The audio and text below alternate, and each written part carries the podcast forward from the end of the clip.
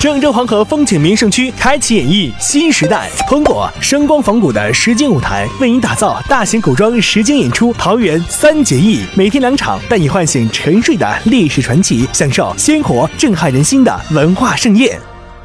长期统治餐饮行业的塑料吸管近日正备受排挤。十月末，麦当劳中国宣布，从十一月一号起，在北京十家餐厅试点吸管减量方案，其中部分餐厅测试免吸管杯盖，其他餐厅不主动提供吸管。此前，星巴克等多家餐饮企业和酒店均对塑料吸管下达了驱逐令，而塑料吸管被纷纷叫停的背后，是不容忽视的污染和浪费的问题。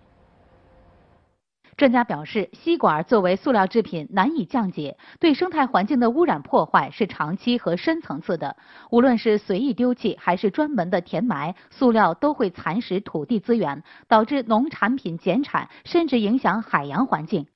那么，饱受诟病的塑料吸管是否可能退出市场呢？业内人士表示，尽管限塑的声势越来越大，但塑料吸管出局还有很长一段路要走。告别塑料吸管意味着需要找到合适的替身。此前曾有商家做过这方面的尝试，例如使用玻璃管、不锈钢吸管等等，但都因不易清洗和消毒等原因未能打开局面。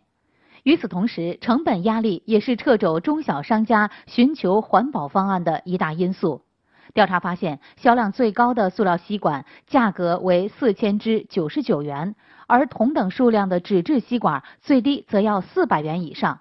而在社会环保意识还不足以支撑塑料吸管离场的情况下，倡导垃圾分类不失为一个好的办法。